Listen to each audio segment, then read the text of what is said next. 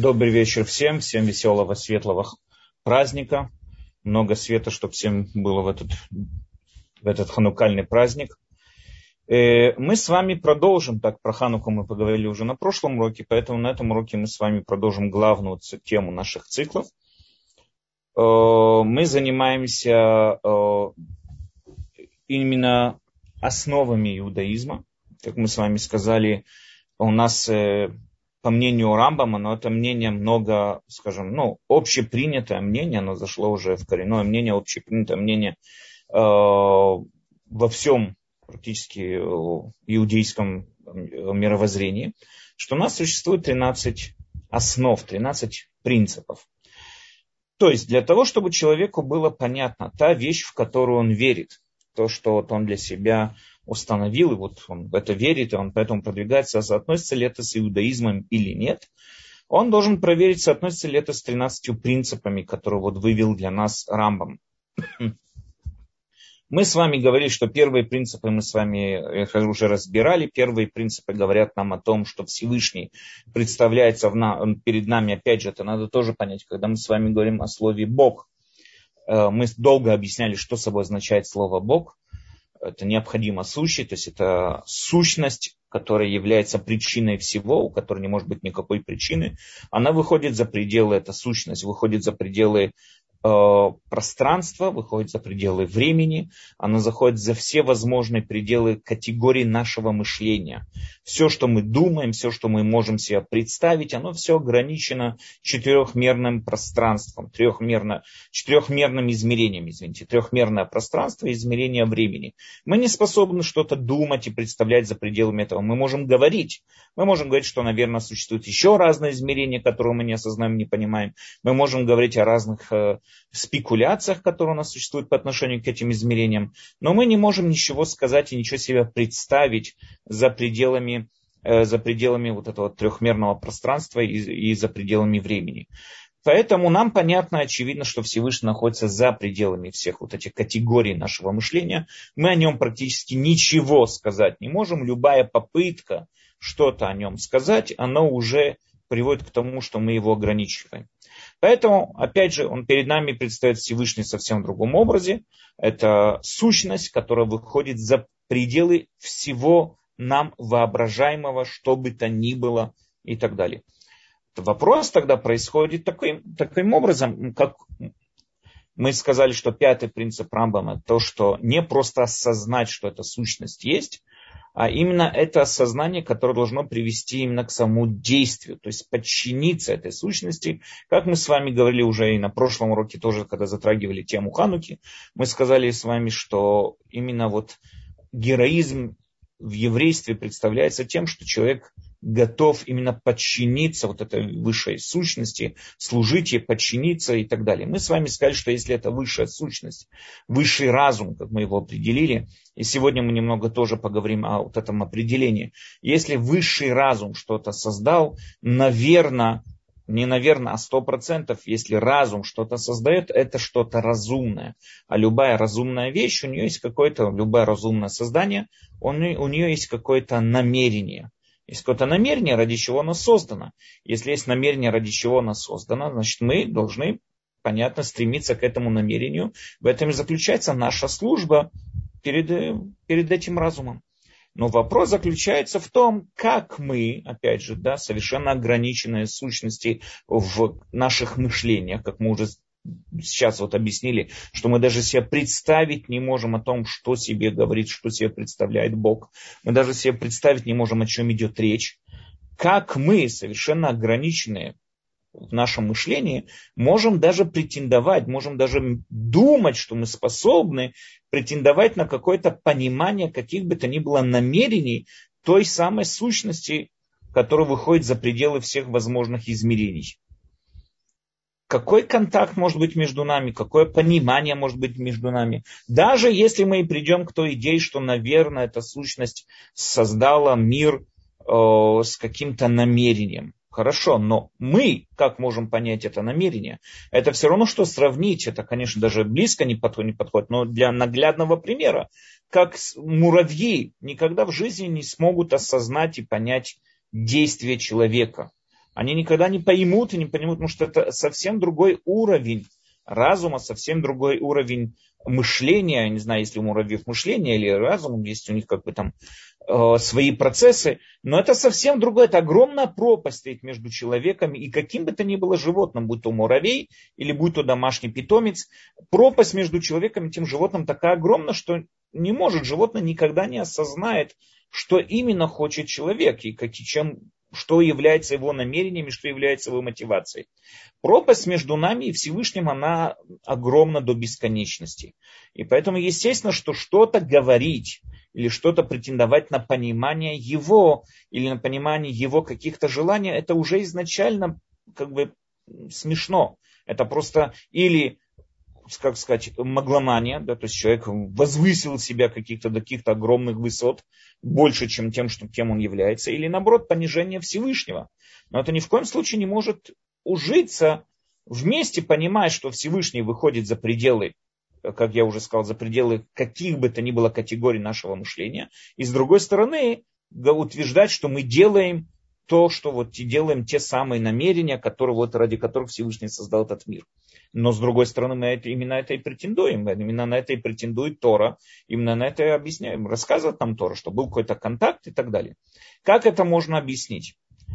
Здесь Рамбам э, вводит э, новое понятие, ну, скажем, для нас, для, для вот этих вот э, принципов, новый принцип, который называется пророчество.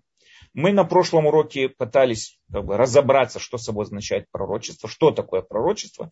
Мы с вами сказали, что есть определенный спор между Рамбамом и другим величайшим еврейским мыслителем э, Рабьюда Алеви, тоже был очень большой человек, он написал, он жил сто с чем-то лет до Рамбама, он написал всем известную книгу Кузари, и в книге Кузари он представляет мнение Э, такое вот мнение еврейства, что существует пророчество, и пророчество это Всевышний выбирает из достойных людей и награждает им каких, их каким-то определенным даром, который нам непонятен, но этот дар дает им возможность возвыситься выше обычных людей, можно сказать, там выйти за пределы четырехмерного вот этого вот измерения, в котором мы с вами живем, выйти за пределы этого измерения, осознать и увидеть и понять вещи, которые обычному человеку недоступны. Это определенное награждение, которое Всевышний награждает, которым Всевышний награждает каждого э, достойного человека и так далее. То есть Всевышний решает, э, Всевышний решает каждому, кому, кого чем наградить и так далее. Это решение самого Всевышнего. Э, мы с вами сказали, что Рамбам с этим спорит. Мы объяснили на, прошлом, на позапрошлом уроке э, мнение Рамбама, но по-настоящему мы очень подробно его объясняли также и на прошлом нашем цикле наших уроков, когда мы занимались 8, э, книгой 8 глав Рамбама. Мы там объяснили мнение Рамбама в том, заключается в том, что нет, пророк это, это каждый из нас. Это может, может быть я, может быть вы. Это каждый человек, у которого, каждый человек изначально в нем заложен потенциал стать пророком. То есть то, что человек, который ведет правильный образ жизни, человек, который ведет правильный уровень, э, правильный вот этот вот образ жизни, правильные, выполняет правильные действия, работает правильно над своими качествами и так далее, рано или поздно, и который также работает над своим мышлением, над своим разумом, он изучает э, разные виды логики, он изучает Тору, изучает законы и так далее, рано или поздно он доведет свое сознание и свой разум до самой чистой формы мышления – и чем больше будет в этом продвигаться, тем более будет чист его разум, и тем больше у него будет шансов достичь этого пророчества, пока он его и не достигнет. По мнению Рамбама, пророки, каждый из нас, как мы с вами увидим, есть все-таки разные определенные ограничения, но пророки это каждый из нас способен быть пророком, если у него есть природные качества, прирожденные качества, и если у него, кроме того, он работает над своими возможностями, работает над, своими, э, над своим характером, над своими качествами и так далее, он способен дойти до уровня пророка. То, что человек дошел до пророчества, тот самый человек, который правильно ведет образ жизни – правильный образ жизни. Я подчеркиваю, вокруг нас очень много шаманов, вокруг нас очень много аферистов, вокруг нас очень много цыган и разные такие гадалки и всякое такое. Это с пророчеством никак не связано, потому что ту форму пророчества, о которой мы сейчас с вами будем говорить, мы с вами видим, что это полностью отличается, отделяется это и так далее. Но человек, который ведет именно правильный образ жизни, он способен дойти, каждый человек потенциально способен стать пророком. И если все-таки человек в конце концов дошел до этого уровня, нас удивлять это не должно. Это нормальный процесс. Нас должно удивлять именно наоборот, когда человек, который достойный, который работает над собой, и он, у него есть прирожденные качества, он все равно не дошел до этого уровня. Вот тогда это нас надо, должно нас удивлять, почему это так не происходит. И мы должны задаться вопросом. Мы привели с вами аналогию, пример с человеком, который занимается спортом. И мы видим, он находится, у него прирожденные таланты в данном виде спорта. У него лучшие тренера. Он ведет очень хороший, правильный образ жизни. Он ведет, он очень дисциплинированно э, следит за, за, за своими спортивными продвижениями и так далее. Но, в конце концов, никакого результата это не дает. И здесь, конечно, это, именно это вызывает у нас вопрос, почему? Потому что по всем по всем э, приметам, по всем признакам это должно было привести к какому-то результату. Он и талантливый, и правильно тренируется, и у него лучшие тренера, и у него лучше все. Почему это не приводит ни к какому результату? Этим вопросом мы должны заниматься. Но если такой человек вдруг занимает там, не знаю, какие-то высочайшие спортивные достижения, какую-нибудь олимпийскую медаль, это нас удивлять не должно, потому что если он талантливый спортсмен, у него правильная команда тренеров, у него с ним правильно работают люди, конечно, он достигнет той или иной медали, он достигнет каких бы то ни было достижений и так далее. Здесь никаких вопросов и сомнений нету. Именно когда он не постигает, это вызывает у нас вопрос. То же самое должен быть, по мнению Рамбам, взгляд по отношению к пророкам. То, что человек становится пророком, это не должно удивлять. Должно удивлять, наоборот, то, что именно он им не стал. Э, это вкратце то, что мы с вами говорили э, в прошлый раз. Мы, и, и мы там немного также раскрыли еще тему того, какие качества требуются у пророка. Мы также с вами сказали, что у пророка, э, кроме всего общего, у него требуется также еще прирожденное качество воображения, для чего мы сегодня попытаемся с вами разобраться. Но если у человека нету вот этого прирожденного качества воображения, он не сможет быть пророком. То есть надо понять, это качество, да, мир таким образом построен. Сколько бы я музыку не любил, сколько бы я не тренировался в лучших консерваториях и учил, и изучал теорию музыки, и учился бы у лучших преподавателей, но если у меня нет тонкого музыкального слуха, я никогда большим музыкантом не стану. Я стану хорошим музыкантом благодаря своего труда и своих усердий, но я никогда не стану высшим и лучшим музыкантом и так далее. Почему так? Потому что нету такого вот прирожденного качества. То же самое мы можем с вами взять человек, который может читать очень много разных исторических романов и историй и так далее, но никогда не сможет написать такую книгу, как «Война и мир». Толстой смог написать, этот человек не сможет написать. Почему? Ну что у Толстого очень сильно было развито воображение, у Толстого очень видно, сильно был развит талант к писанию, высказыванию, вот это вот все эти персонажи, которые он перед собой видел, он переживал эти персонажи. Обычный человек, он таким не станет, поэтому у нас Толстой есть только один во всей истории, и в таких вот величайших писателей мы можем прям на пальцах посчитать а в основном другие писатели недалеко, даже близко в той лиге не находятся. Почему? Потому что у него есть прирожденный талант. Один из прирожденных талантов, который требуется от пророка, это также сила воображения. Поэтому не любой праведник может быть пророком, даже если он и достойный, даже если, э, скажем, все как бы складывается как следует, даже если он это, любой праведник, не любой, извините, праведник может стать пророком, только определенный человек – у которого развито сильное воображение. Мы сейчас с вами увидим, для чего это надо. И кроме того, э, как мы с вами сказали, иногда бывает ситуация, когда Всевышний вмешивается в этот процесс и не дает человеку, который достойно быть пророком, не дает ему это пророчество. То есть вмешательство происходит, по мнению Рамбама, от Всевышнего не тогда, когда дается человеку пророчество, То, что человек пророк, мы сказали, это совершенно обычная вещь, если он правильно ведет правильный образ жизни.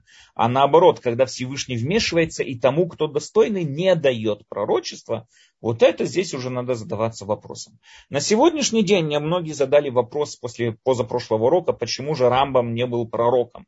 Рамбам вроде и написал 8, 8 глав, книга 8 глав э, Рамбама, где-то, скажем, такая вот инструкция к пророчеству и так далее. Почему все-таки Рамбам не стал пророком? Ответ очень простой, потому что Всевышний вмешивается и не дает пророчество. Это один, одно из наказаний нашего Галута. Мы находимся в изгнании. Одно из наказаний изгнания заключается в том, что между нами и Всевышним, как говорят мудрецы, э, железный занавес. То есть есть определенный отрыв, это есть изгнание.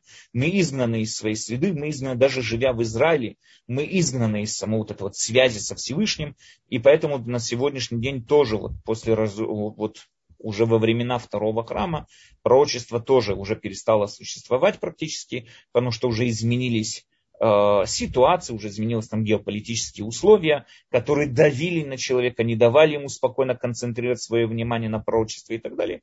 Это приводит к тому, что вот практически пророчества нету. Вполне может быть, что есть достойный человек, который может быть пророком. Вполне может быть, что среди нас живет много таких раввинов, которые могли бы быть пророками. Но они, к сожалению, все то время, что мы находимся в Галуте, они пророками стать не могут. Это одно из наших наказаний э, вот этого вот Галута. Теперь сегодня мы немного затронули эту тему, опять же, на позапрошлом уроке. Сегодня я хочу немного объяснить, скажем так, рациональную форму пророчества, то есть именно как именно это работает. Мы с вами э, знаем прекрасно, что Рамбам, его задача была это совместить иудаизм с рационализмом.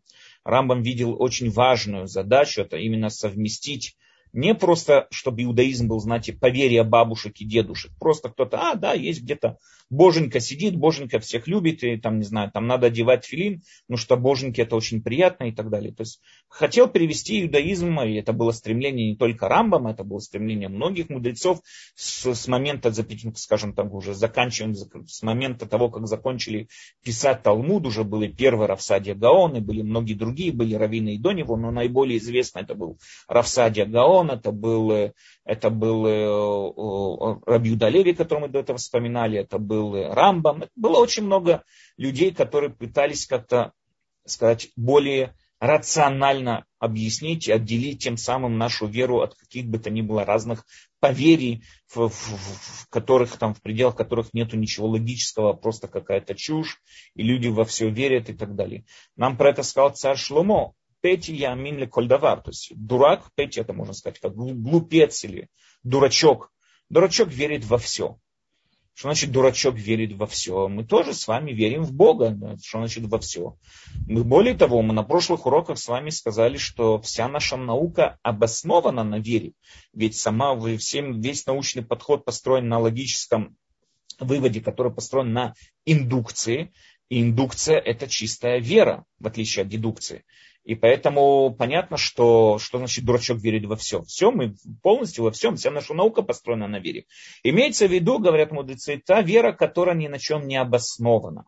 Если человек приходит и верит во все сказанное ему каким-то там, какой-то цыганкой или какой-то бабкой на рынке, или каким-то, не знаю, э, каким-то шаманом, не знаю, все вот эти вот вещи, которые ничем не подтверждены, ничем не, как бы, не должны вызывать какого бы то ни было вообще сомнения, что они были или не были и так далее, человек, который в это все верит, он уже в глазах царя Шломо считается дурачок. Именно от, этой, от этого вот подхода Рамбам хотел отдалить иудаизм, превратил, сделать его, скажем, таким вот рациональным подходом к религии, к вере и так далее. Э, поэтому, для того, чтобы понять, что собой означает прочество и как именно работает этот, скажем так, рациональный процесс, мы с вами смотрим, когда вот мы с вами видим мир, нас окружающий мир, мы видим, что вокруг нас мир, он всегда подвижный. Мир, он всегда подвижный, он всегда двигается. То есть, имеется в виду, есть постоянные процессы. Котенок слепой, маленький, слабенький, потихоньку взрослеет и становится большим котом. То же самое львенок, то же самое, там, не знаю, детеныш носорога, то же самое любой другой там, фрукт, плод, яблоко, падает в землю, гниет, из нее выходит новая яблоня. Мы видим, наблюдаем в мире постоянные процессы. В мире ничего просто так подвижного, неподвижного нет. Все, что где-нибудь лежит, оно или рассыпается, или что-то прорастает, или что-то двигается. Мы живем с вами в совершенно активном и двигающемся мире. Но вопрос задается, что двигает этим миром? Что двигает этими процессами? Этим вопросом задавались философы, греческие философы еще до Сократа, еще до Аристотеля задавались этими вопросами, пытались найти разные объяснения, разные выводы, которые они делали и так далее. Идея, которая зацепилась на долгие-долгие сотни лет, долгие тысячи, даже можно сказать, лет, это, теория Аристотеля.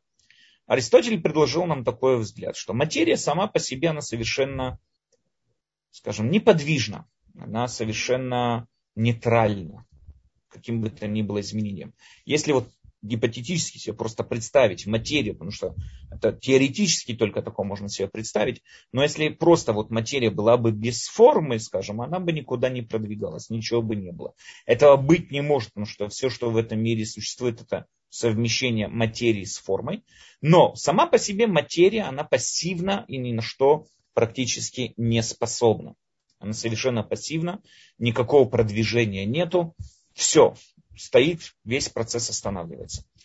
Э, вся наша любая наша материя, которую мы с вами видим, она делится, по мнению Аристотеля, она делится на э, четыре элемента, четыре основы, можно сказать, там земля, вода, воздух и огонь, которые делятся сами по себе тоже на простую материю, которая там тоже состоит из простой материи. Теперь, э, в эту простую материю внедряется такое понятие, как называется форма форма, она и есть, скажем, сущность, которая придает именно, вот сущность придает именно э, ту самую, да, ну, грубо говоря, ту самую сущность, э, которая определяет ту самую вещь, чем она является. Теперь, когда форма внедряется в материю а, и тем самым образом превращает ее в определенную сущность, форма двигает материю к тому потенциалу, скажем так, который зарожден сейчас в этом совмещении. Допустим, да, вот э, яблоко, ее потенциал стать яблоней или, там, не знаю, я бы этим э, садом из яблонь, да, яблочным садом. Груша, сливы и так далее. Их то же самое, их потенциал стать вот, садом из слив. Как это происходит?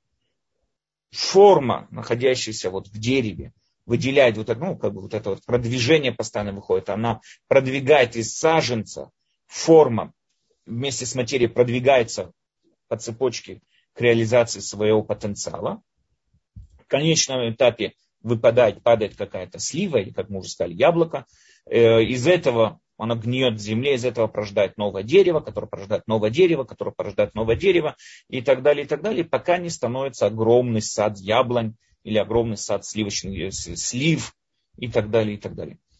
Тем самым образом, все, что продвигается в нашей, все, что продвигается в нашем мире, оно продвигается потому, что у этой вещи есть цель. Цель, которая придает ей именно та самая форма. Телос цель, которая придает та самая вот форма.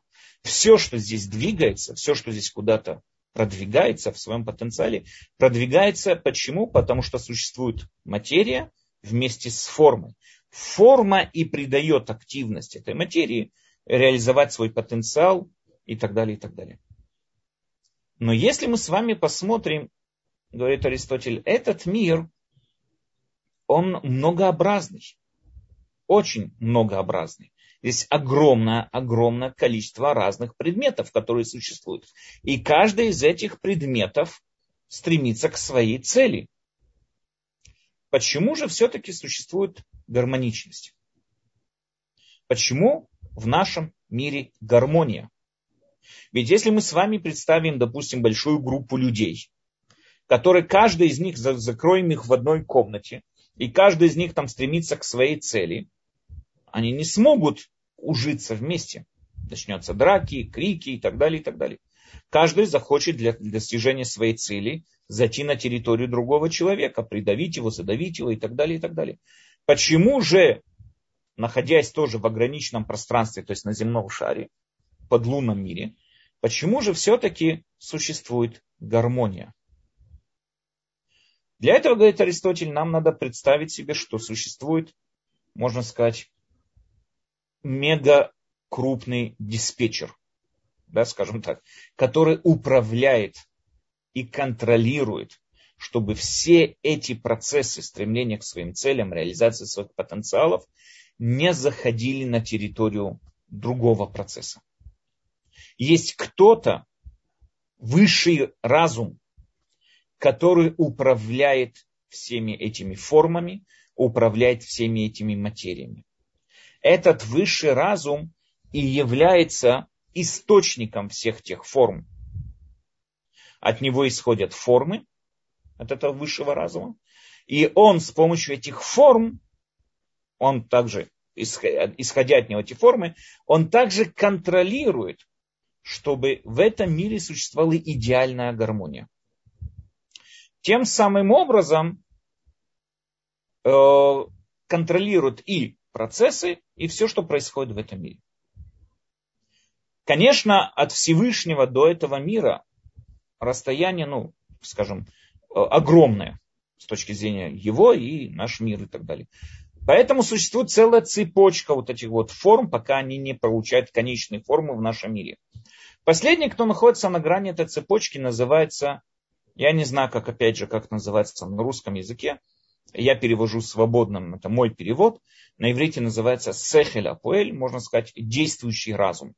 Тот самый разум, который в конечном этапе, исходя от Всевышнего, опять же, он не существует сам по себе, он исходит от Всевышнего, вот эта цепочка исходит от Всевышнего, и последнее ее звено – это вот этот вот действующий разум, который контролирует все процессы, контролирует все формы контролирует все, что происходит в этом мире. Это называется Сехель Апоэль. Сехель Апоэль, как и любой другой Сехель, разум, мы его никогда увидеть не можем. Да? Кто-нибудь видел свой разум? Нам понятно, что разум существует. Мы думаем, очень надеемся, что у нас разум существует, но мы его ощущаем, куда бы мы ни с вами ни посмотрели, мы ощущаем очень глубоко этот разум мы делаем какие-то выводы, мы принимаем какие-то решения, мы, там, не знаю, делаем, выполняем какие-то задачи, и мы ощущаем свой разум, свое сознание, свой разум и так далее, мы его понимаем и ощущаем. Но этот разум, само понятие этого разума, мы тоже уже не раз с вами затрагивали тему, которая называется физико-психологическая проблема, это как совместить вот этот вот разум, как он совмещается именно с ограниченным телом. Но этот разум никто никогда не видел. Какого цвета ваш разум? Какого вкуса ваш разум? Его никогда не видел. Никто. Его можно познать с помощью другого разума. То есть, когда я вижу, что передо мной находится человек, как я могу различить этого человека от идеального манекена? Представьте себе манекен, копия человека. Вот сделали его, вот знаете, как восковые Э, вот эти вот восковые э, скульптуры, там, да, есть разные музеи, где вот копия, вот чистая копия человека, аж там смотришь и удивляешься, вау, копия, до волосинки. Но никто с ними не пытается разговаривать, и никто с ними не пытается вести диалог. Там, несмотря на то, что там очень интересные люди, с которыми я бы не прочь тоже поговорить, но мне понятно, что это скульптуры, Почему же мне понятно, что когда вот вы со мной разговариваете, мне понятно, что передо мной стоит разумное создание. Вдруг это тоже восковая скульптура. Ведь так же, как и у восковой скульптуры я не видел разума, и у вас я разума не вижу. Но я могу с помощью своего разума вычислить, что, наверное, у вас тоже есть разум. То есть разум можно постичь с помощью разума, не с помощью увидеть или услышать. Разум не создает никакие звуки, разум не создает, не, не издает никакие запахи, и разум его никак невозможно увидеть, он не отражает свет. Разум вообще его никак невозможно измерить каким-то пространствами и, и так далее. Он за пределами всего этого. Разум это что-то даже неописуемое, это что-то невозможно себе даже представить, что. Но у каждого он есть. И откуда я знаю, что напротив меня сидит человек, который тоже обладает разумом? Я вижу его последствия этого разума. То есть я вижу, что этот человек со мной разговаривает, и мы ведем с ним беседу. Значит, он понимает мои вопросы, отвечает мне от свои ответы. Мы видим с ним, читаем те же самые книги, мы там, не знаю, делаем очень похожие действия. Наверное, я исхожу из этого, из всего своего наблюдения, делаю вывод, что, наверное, передо мной тоже находится человек с каким-то определенным разумом.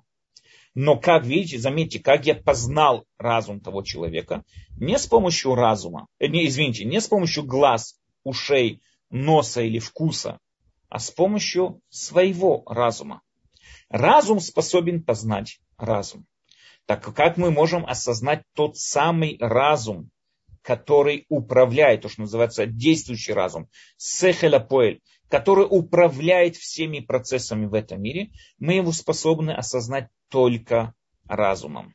Состыковаться с этим разумом, осознать этот разум мы можем только с помощью своего же разума. Это и есть тот самый процесс, который проходит пророк.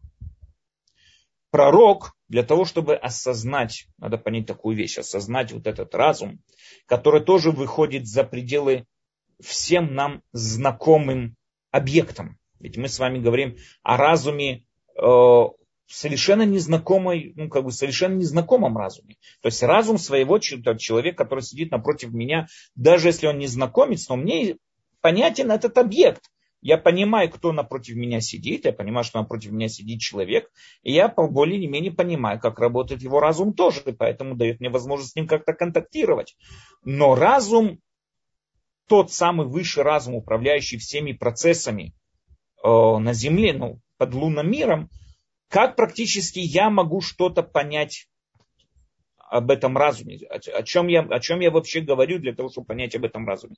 Для этого я должен выйти максимально за пределы категорий своего мышления.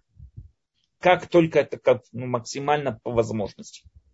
Для того, чтобы это сделать, я в первую очередь должен перестать думать эгоистично о мире. Я должен в первую очередь смотреть на мир объективно. Для этого надо работать над своими качествами. Человек, который не исправленные качества, то человек, который, ну, грубо скажем так, для примера, эгоист. Он думает только о самом себе. Он не способен объективно смотреть на процессы, происходящие в этом мире. Он видит только себя, он видит только свои нужды, он видит только свои потребности. Он не способен выйти за, за категории, за, за, за, за вот это вот рамки мышления о себе. Для того, чтобы выйти за вот эти вот рамки определенного вот эти вот мышления, а, представления и так далее, в первую очередь требуется, чтобы был объективный взгляд на происходящее. Для этого требуется работа над своими качествами. Кроме того, естественно, развивать свой разум. Это делается с помощью учений, много учить, знать, понимать процессы, которыми управляют этим миром, логика, философия. Кроме того, также, конечно, и изучать Тору, понимать Тору и так далее. Чем больше углубляться, тем, более, чем лучше. Развивать свой разум какие в духовных, э, в духовных э, темах Торы, э, дисциплинах Торы, так и в философии и так далее. И именно тогда этот человек, он и способен осознать что-то, что выходит за пределы материи. Человек, который не способен так мыслить и думать, он человек, который никогда не работал над своими качествами, он не способен осознать ничего за пределами, э, за пределами э, своих вот, э, категорий своего мышления и за пределами рамок самого себя. Поэтому требуется от этого человека тщательно работа над своими качествами. Требуется от этого человека тщательно э, э, развивать свой разум. И это дает ему возможность тогда как-то потихоньку начинать воссоединяться с этим вот сехеля поэля, осознавать его, понимать, что за пределами наших вот материальных процессов стоит что-то другое. Окей, все, что мы с вами объяснили, это может подходить на первый взгляд кажется это может подходить э, по Аристотелю, теория Аристотеля. Но уже в свое время Рене Декарт, один из выдающихся рационалистов, последний рационалист, который был, после него уже начинается эпоха эмпириков, э, Рене Декарт опроверг утверждение Аристотеля, он доказал, я до сих пор там, ну, есть там несколько опытов, которые он там ставил, он доказал, что по-настоящему материя, форма и так далее, это неправильное представление о мире. По-настоящему в мире существует только материя, она совершенно мертва. Что же двигает материей? Почему же в мире происходят процессы? Почему мы видим какое-то изменение в мире постоянное? Ответ, говорит Рене Декарт, это не потому, что сама материя через форму куда-то стремится. Не потому, что сам объект куда-то стремится, потому что в нем есть активная форма. Нет. Потому что существуют какие-то законы. Рене Декарт первый, кто начал говорить о законах, о законах э, природы, которым подчиняется, практически подчиняется любой объект, весь мир и так далее, и так далее. Но вопрос, который его мучил долгое время, почему же все-таки природа подчиняется этим законам? Что стоит за этими законами? И что заставляет какие-то объекты, какие-то э, вещи подчиняться этим законам? Допустим, с точки зрения Аристотеля это понятно, мы можем привести на примере, да, когда Луна приближается к земному шару там, и так далее, происходят отливы океанов. Аристотель объяснял это тем, что сфера Луны, она связана с, с элементом воды, и поэтому Луна влияет на жидкости в этом мире. В свое время э, было также считалось в медицине, также, что э, женские циклы месячных тоже зависят от э, приближенности Луны к земному шару и так далее, и так далее. Почему? Потому что она влияет на все жидкости. Это была теория Аристотеля. Когда пришел Рене Декарт и опроверг это, и сказал, что нету никаких элементов, нету никаких форм, нету никаких сфер. Правда, он еще про сфер не знал, это уже было чуть более позднее, позже. Но когда все это было доказано, что это извините, он знал, потому что он уже жил после, после Коперника и так далее. Когда все это было а, опровергнуто практически, тогда почему же Луна влияет на отливы? Или влияет на жидкости на земном шаре? Ответ – закон. Есть какой-то закон, закон, который в дальнейшем Ньютона определили как закон притяжения – есть какой-то закон, который влияет и заставляет природу действовать именно так. Э, Рене Декарт первый, кто начал говорить о законах. Ну, вопрос опять же, да, почему природа должна подчиняться этим законам? Почему каждая капля в океане подчиняется этому закону? Сегодня мы говорим немного не о законах, сегодня говорим о силах. Мы говорим о том, что есть сила гравитации, есть какие-то гравитоны, есть какие-то электромагнитные поля, есть много разных сил, которые влияют так-то или иначе там, на, на происходящее в этом. Сегодня нам понятно, что есть какая-то сила, связь, гравитационная связь между Луной и земным шаром, которая влияет на те жидкости и так далее. Но во времена Рене Декарта говорили именно о законах, а не о силах. И вопрос, что стоит пределах этих, что заставляет подчиняться этим законам, у Рене Декарта тоже здесь вопроса не было никакого. Бог. По мнению Рене Декарт, всем этим управляет, управляет тот, кто контролирует, чтобы все происходило именно в той форме, которая происходит.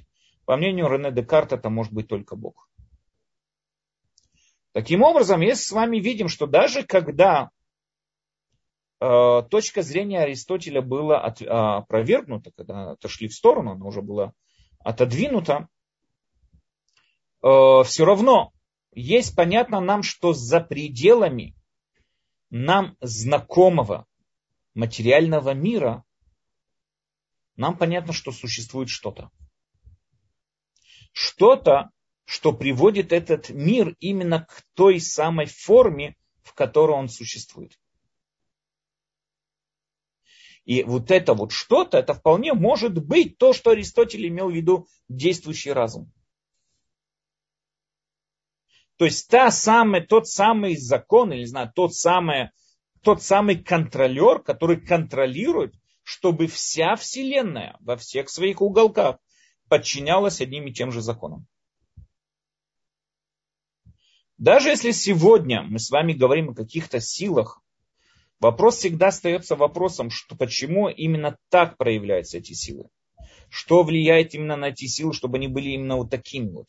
Почему электрон отрицательный, а там э, а, э, другие частицы положительные. Почему это так? Протон положительный, эти отрицательные. Почему это так? Почему то, что происходит в мир, выглядит именно в той самой форме, какой, какой он выглядит? Что управляет всем этим? Мы не можем сказать просто природа, потому что мы уже говорим о природе, задаем вопрос, почему природа имеет именно этот вид. Это то, что называется э, э, физико-теологическое доказательство, э, аргумент, да? что если мир, мы видим, что мир управляемый, он сложенный и действует в гармонии, значит его кто-то сложил и привел именно к этой форме, в которой он есть. Это есть Бог. То есть нам должно быть понятно, нам понятно людям, что за вот этими вот наружными объектами, которые существуют в мире, за их пределами существует что-то, что приводит их именно к тем самым формам, к тем самым э, субстанциям, сущностям, которые вот перед нами стоят, которые мы видим и которые мы ощущаем. Вот что-то за пределами этого стоит. И то, что за пределами этого стоит, можно это также и назвать действующий разум. То есть кто-то из всей вот этой вот цепочки последовательности Всевышнего, действующий разум, который стоит за пределами всего этого. Поэтому не имеет значения, мы откинем теорию Аристотеля физики, примем современные теории науки, возьмем любые физические, э, там, не знаю, спекуляции о теории струны, все, что мы с вами бы не взяли, о чем бы мы с вами не говорили, но нам понятно, что за пределами всех этих процессов стоит что-то. В конечном этапе стоит что-то. И то, что вот за пределами всего этого стоит, это и есть то, с чем может сблизиться пророк. Пророк воссоединяет свой разум, способен воссоединить свой разум вот именно к этому действующему разуму. Как? Доведя свой разум, доведя свой разум до совершенства, до чистого мышления, которое не запачкано, грубо говоря, не запачкано его, э, его заинтересованностями, его предрассудками, его желаниями. А именно чистый разум, что человек видит происходящее в мире именно в той самой форме, в которой она есть. Знаете, это очень интересный вопрос, почему мы обращаемся с вопросами к раввинам. Ну, допустим, человеку, там, не знаю, доктор сообщил человеку, что вот его, допустим, там, не знаю, его состояние надо пройти операцию. Допустим. Хорошо. Сейчас что делает верующий человек? Идет к раввину советоваться. Я не понимаю. А раввин знает лучше доктора? Нет, конечно. Я уверен сто процентов, что нет. Равин тоже получает информацию от тех же самых докторов. Равин никогда медицину не учил. Почему же мы все-таки идем советоваться к докторам? Но что здесь надо четко разделить между разными видами полномочий. Доктор, его задача ставить нас перед фактами. Он изучает науку. Наука говорит о фактах. То есть доктор мне говорит такую вещь. Смотри, тебя факт такой, факт такой. Вывод, надо делать операцию для того, чтобы быть здоровым. Теперь, это с точки зрения фактов. То есть, опять же, факт такой-такой, вывод, операция может тебе помочь. Но с точки зрения, делать ли операцию или нет, она не всегда зависит от фактов. Она может зависеть также от многих разных других, скажем там, э, процессов э, принятия решений и так далее. Не только зависимо от фактов. Там может быть моральный какой-то вопрос. Там может быть э, вопрос, который э, не связан, любой, извините, любой вопрос не связан с фактами. И там у доктора уже полномочий нету. Я всегда вот привожу пример, как-то слышал в свое время большую дискуссию на радио между э, докторами и привели каких-то раввинов в студию насчет э, абортов. Можно ли разрешить в Израиле там, снять контроль определенный и так далее. В Израиле есть какой-то минимальный там, контроль. Снять его, не снять его над абортами и так далее. То есть в основном дискуссия была о том, аборт это правильно, это хорошо или это плохо. Естественно, доктора представляли точку зрения того, что аборт это хорошо, это правильно. Ну, не то, что это хорошо изначально, но проблем с этим нет. Раввины выступали против. И очень интересно, что вот э, доктора утверждают, что, там, что до, не помню какого этапа, по-моему, до трех-четырех недель еще не начинается развиваться нервная система вообще в эмбрионе. Я там точно не помню, какие даты. И поэтому, и поэтому он вообще не считается живым.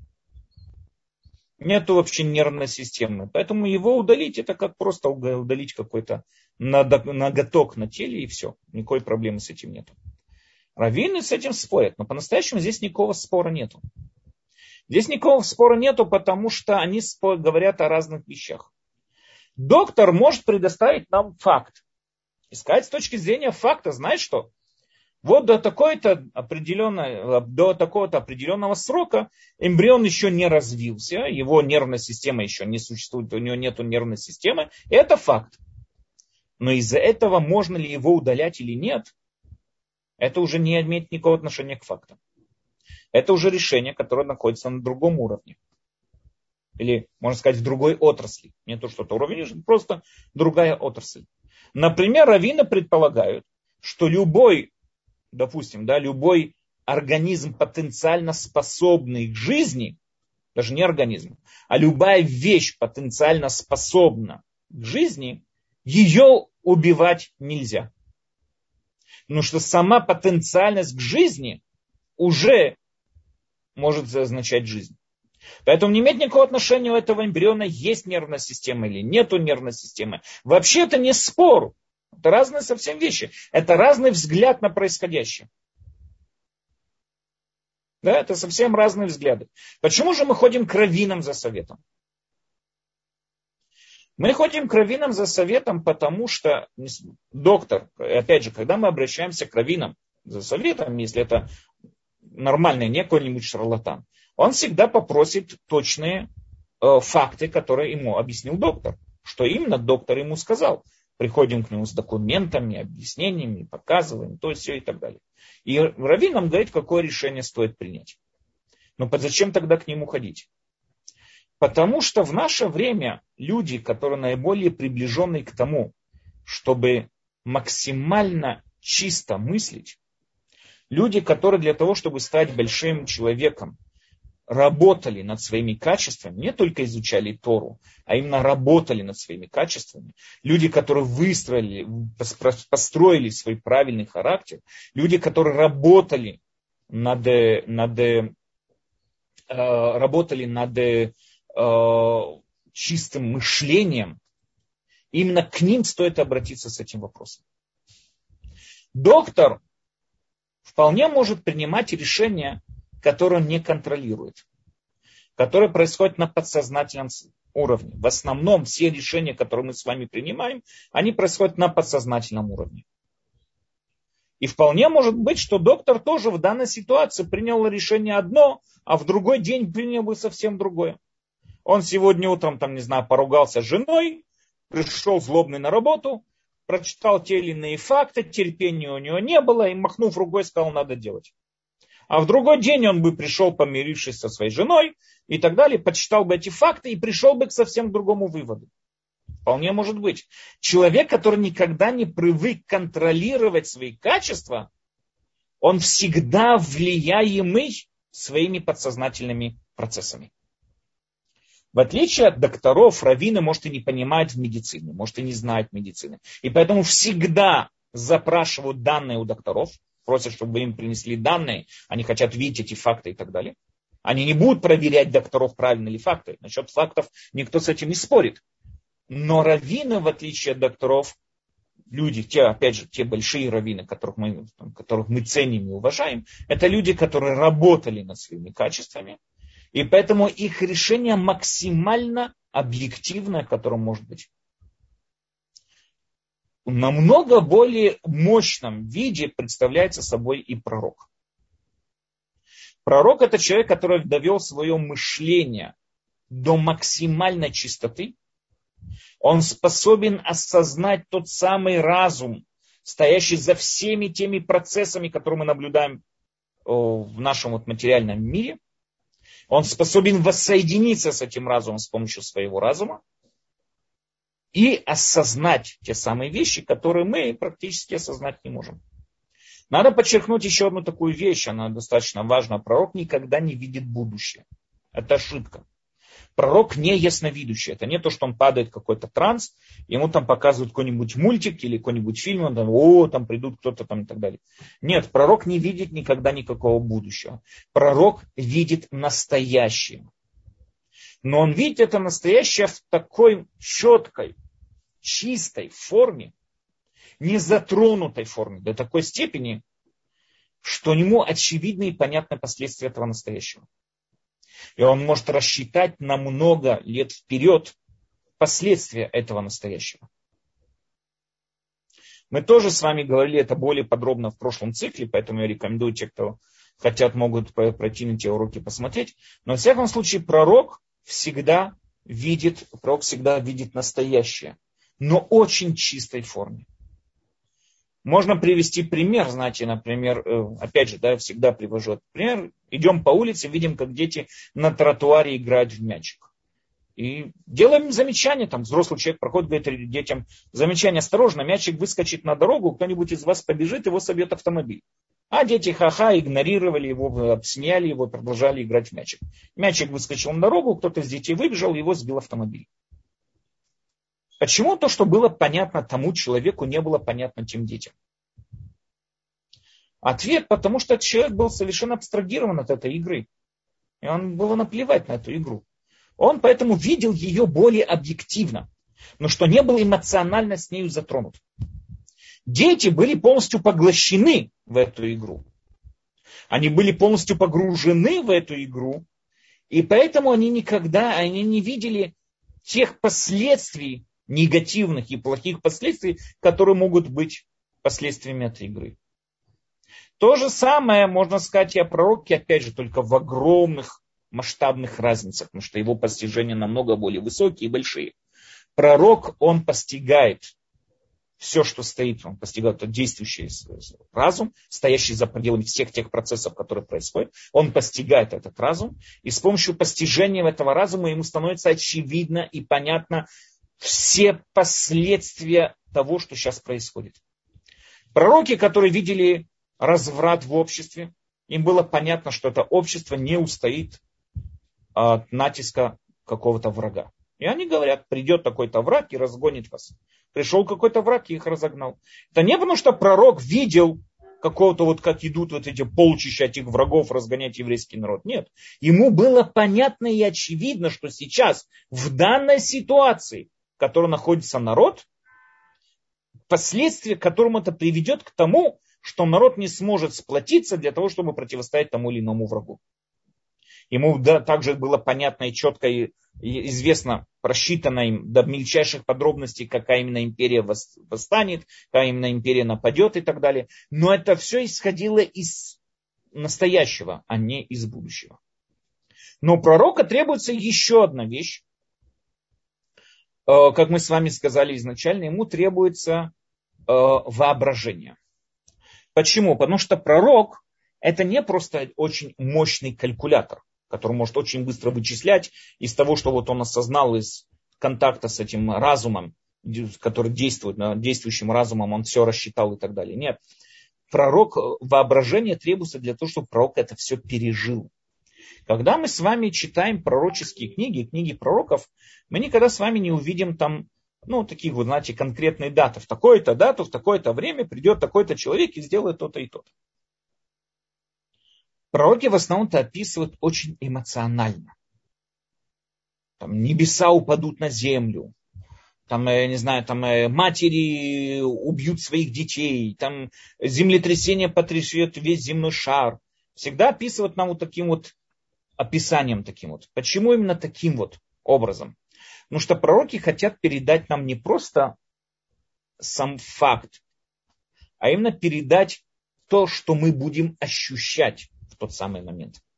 Я тоже привожу часто такой пример, знаете, например, на Э, не знаю, на съезде экономистов. Экономисты просчитали, что если будет такая же вот политическая, э, экономическая политика продолжаться и дальше, будет большая инфляция, которая приведет к голоду. И просчитали, сколько людей умрут от голода и так далее, и так далее. И предоставляет, вот комиссии предоставляет все вот свои данные. Комиссия перед собой видит только цифры. Очень тяжело себе это эмоционально как-то представить. Мы видим только цифры перед собой. Но пророк не просто видит цифры перед собой, он это все глубоко переживает. Пророчество для пророка это глубокое душевное потрясение. Он переживает свое пророчество. Он ощущает это пророчество. Он не просто видит, что да, вот по таким-то цифрам будет голод. Он прям видит этот голод в своем воображении. Он прям видит, как дети плачут на улицах. Он видит, как мамы разрываются, не могут накормить своих детей. Он прям видит, как там, не знаю, люди от голода умирают прямо на улице. Он это все видит и ощущает. Именно поэтому пророку требуется также воображение. Само познание информации идет через разум. С разума это скатывается воображение. И вот это воображение, впечатление, это пророк записывает на листах вот этот книг пророков, который перед нами есть, для для следующих поколений и так далее. Поэтому это то же самое, знаете, можно себе, все тоже, опять же, э, привожу этот пример, который, наверное, меня не раз слышали. Э, человек, который находится, допустим, представь себе, на, на медицинском факультете, и он изучает нервную систему. И он понимает, что при определенном давлении на кончик нерва, который находится на пальце. Это вызывает огромный, очень сильный, такой мощный импульс в мозг, который приводит к таким-то и таким-то последствиям. То есть вызывает дикий крик, вызывает там слезы идут с глаз и ощущает э, ну, то, что мы называем боль. И человек, вот он расщитил целую систему того, как зажатие пальца в двери вызывает боль. Но можно ли сказать, что этот человек, изучая все последствия вот этой вот боли, он знает, что такое боль? Нет. Все то время, что не зажал палец в двери, он никогда не познает, что такое боль. Он познает, как этот процесс идет, как это работает. Но осознать, что такое боль, это надо пережить. Поэтому есть другой человек, который никогда не учился в университете, и он никогда не знает, что такое нервная система, но он прекрасно знает, что не стоит совать пальцы в дверь. Почему? Может прижать, это будет очень больно. Откуда он это знает? Ну что он когда-то прижал палец в двери, ему стало очень больно. В отличие от того, кто да, учился, никогда не переживал до этого боли, он э, тот знает всю весь процесс, но не может, не понимает, как это. А в данной ситуации этот человек, он прям представляет, видит, как это происходит, потому что он когда-то прищемил палец в двери. То же самое и воображение для пророка.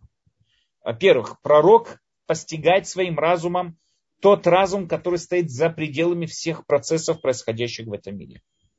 Он осознает все события в этом мире не через их наружную форму, осознает именно из их внутреннего стержня, можно так сказать, я не знаю, как иначе. То есть из тех процессов, которые стоят за этими наружными явлениями. Он воссоединяется с тем, что влияет на законы или силы природы, если мы сегодня говорили. Он, воссоедин... он осознает реальность не через ее материальные проявления, а именно за ее истинность.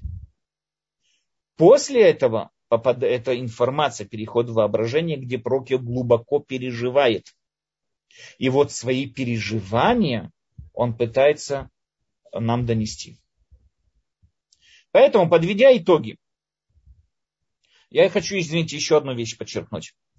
Бывают люди, которые, да, у них есть очень сильное воображение. Но их воображение никак не, под, не, не поддерживается, скажем, не подпирается разумом. Это очень сильное воображение, но на пустом месте. А на разумом, то есть они никогда не постигли, не достигли этого вот э, действующего разума. И поэтому они себе что-то видят, что-то себе представляют, но это никоим образом не связано никак и нигде не связано ни с каким бы то ни было пророчеством. Поэтому эти все люди, которых мы с вами знаем, это все вот эти шарлатаны, это все эти бандиты, это все эти вот эти занимающиеся там, гадалки, там, колдуньи и все вот эти вот э, чернь, которые занимаются аферами и обманами, э, за пределами которого ничего практически не стоит и, и так далее. Это с пророчеством никак не связано. Если мы хотим знать, что перед нами стоит пророк, во-первых, кроме тех вот проверок, которые мы проверяем пророков, это то, что вот он, его пророчество должно было сбыться, в хоро, хорошее пророчество должно было сбыться и так далее, в конкретной и четкой форме, как он написал. Но кроме того, еще до всего этого, до того, как проверять, пророк он или нет, вы должны проверить, предстоит перед вами умный человек или нет. Кто перед вами стоит? Начитанный, грамотный, умный человек, которого очень быстро работает мыслительный процесс, который гений. Кроме того, человек выдающихся качеств. И после всего этого у него еще сильно развито воображение, тогда мы уже можем заподозрить, а вдруг перед нами вот этот вот великий человек, а вдруг он реально пророк. Тогда уже вот там есть определенные проверки, которые мы должны его проверять. Но если перед нами не стоит человек с выдающимися качествами, или перед нами не стоит какой-то человек, который там, ну, прям удивляет нас своим мышлением или разумом и так далее. Но у него какие-то фантазии в голове, что с ним кто-то там контактирует, какие-то феи ему ночью прилетают, и там, не знаю. Понятно, что это никакого отношения с пророчеством нет, это просто или, или он аферист, или он э, его, ему лечиться надо, но это с прочеством никак не связано. Поэтому подведем с вами итоги, что мы с вами сегодня видели. Мы с вами видели, что такое пророк. Пророк, в первую очередь, по мнению Рамбама, это каждый из нас способен, у кого есть прирожденная сила к пророчеству, то есть прирожденная сила воображения. Каждый из нас, который способен, а и каждый из нас, у которого есть эта сила воображения, способен быть пророком. Опять же, мы сегодня находимся в изгнании, и находясь в изгнании, к сожалению, все то время, пока не, на, не, не, скажем, не обустроится вся вот эта вот атмосфера и так далее, мы, находясь в изгнании, мы не сможем дойти до пророчества, но в теории, да, в теории, кто такой, каждый из нас может быть пророком, каждый из нас, это потенциал, заложенный в каждом человеке, только к этому надо стремиться, над этим надо работать. И человек, который тщательно над этим работает, он способен осознать все те процессы, которые стоят за теми процессами, которые мы с вами видим в этом мире. Он способен осознать тот действующий разум, который приводит к строению всех тех законов и сил природы, и всех, той, всех тех вселенных, о которых мы с вами говорим и так далее. И с помощью этого он способен осознать истинность не через ее наружные формы, а именно ее чистой формы истину. И понимать все ее последствия. Окей, это то, что мы сегодня с вами планировали поговорить. Следующий урок Безрата Шем мы, мы с вами поговорим более подробно о том, чем отличается пророчество Муше от других пророков. Э, планировал немного сегодня тоже затронуть эту тему, но я понял, что ее разрывать будет, э, лучше ее не, не давать разрыв, как бы в разрыве, лучше дать ее одним, вот, э, одним уроком, постараемся занести это все в один урок. Поэтому следующий урок без Раташем мы с вами поговорим именно на эту тему, э, различия между Мушерабену и другими пророками, и продолжим дальше с вами изучать эту тему. Есть вопросы? А, да, спасибо огромное, Рав Даниэль. Есть вопросы у нас э, в чате э, YouTube канала нашего Толдот.ру. Тоже есть вопросы. Спрашивают про Маше, почему его называют скромным. Почему говорят скромный, как Маше? Кого? Еще раз я не слышал, извините. Э, что Моше Рабейну очень скромный. Что это значит? Это очень хороший вопрос. И без Раташем мы с вами... Я планировал затронуть эту тему, но я скажу вам вкратце то, что постижение, как мы с вами сказали, что для того, чтобы быть пророком, это надо в первую, первую степень, первую очередь, извините, научиться мыслить за пределами своего, рамок своего эгоизма. То есть в первую очередь надо, как сказать, слить свое я, да, я имею в виду сливание, да, свое я с окружающим миром. И это имеет, есть та самая скромность, о которой говорили о Муше. Муше ни, ни, ни одной мысли не проходило у него через его эгоизм. Он был полностью слит с этим миром. Поэтому его постижением мы это очень подробно постараемся разобрать с вами на следующем э, уроке.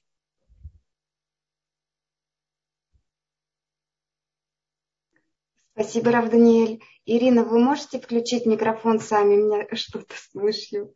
Я вижу, что вы здесь. Да, да, ага, спасибо. Ну, а, я не знаю, мне удобно нет э, насчет посвящения урока. Может, вы скажете. Э, я уже добавлю потом. Еще раз? Я не, я не слышал. Да, это я, это Проси, я просили, просили посвятить сегодняшний урок поднятию души. А, София Бат Ефим.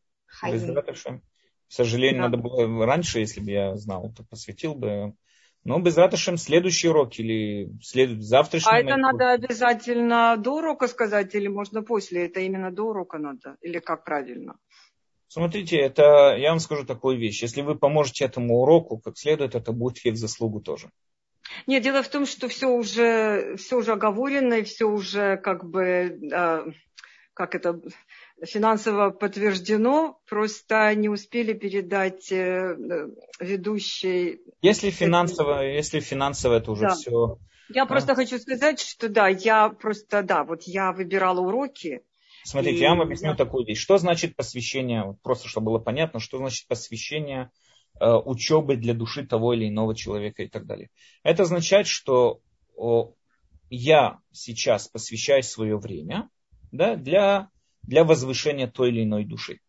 Теперь, если есть какая-то, кроме того, есть какая-то поддержка, есть какая-то помощь, допустим, вот этот урок вы поддержали, помогли, не имеет значения чем и какой суммы, но поддержали и помогли, это уже само по себе входит в заслугу возвышения души и так далее. Ну, есть, Богу да, там да, надо есть... ему, Всевышнему не надо там квитанции да. предоставлять. Ну все, то есть да, мы просто, я сейчас объясню, дело в том, что я у меня мама уходила в течение Хануки, я решила все эти, так сказать, по мере этих дней и выбирала, выбрала уроки, потому что Толдот всегда заслуживал поддержки, но не всегда есть возможность.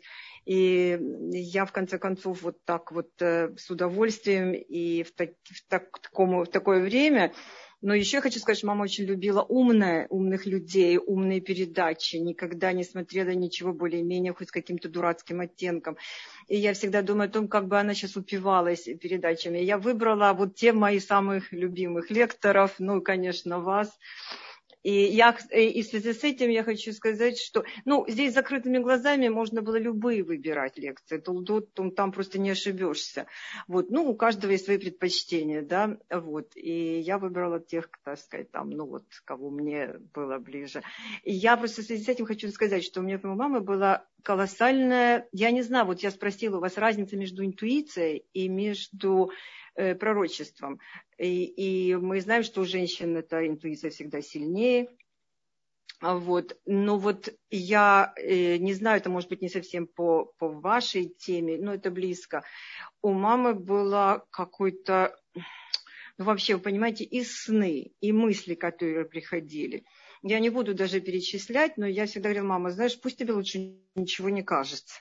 То есть и свою болезнь, и даже уход, и то, что было до этого. То есть настолько, только я могу назвать, ну, восемь, то, что я помню, настолько сильно, но надо сказать, что она и по своей натуре была человеком, то, что как, как, Но, как Ноах был в свое время, так мама для советского человека, советской женщины была, конечно, наверное, очень чистым и таким вот человеком, как бы, которому могло что-то подобное происходить. Ну, правда.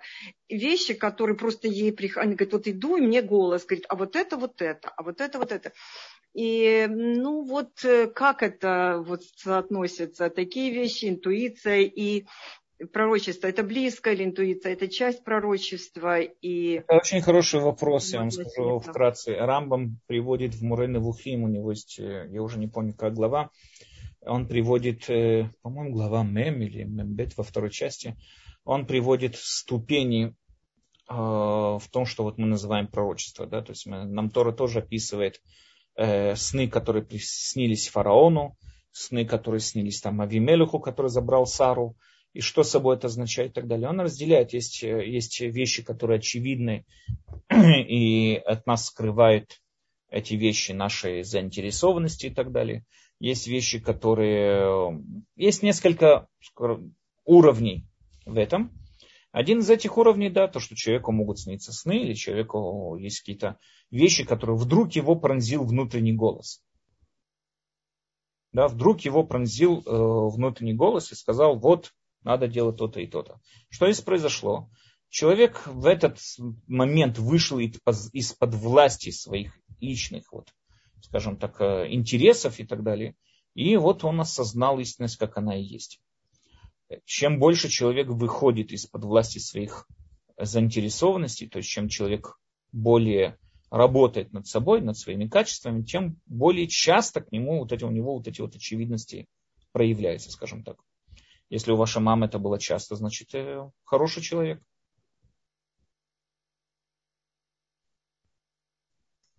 Да, спасибо, Рав Даниэль. Следующий, пожалуйста, Зураб.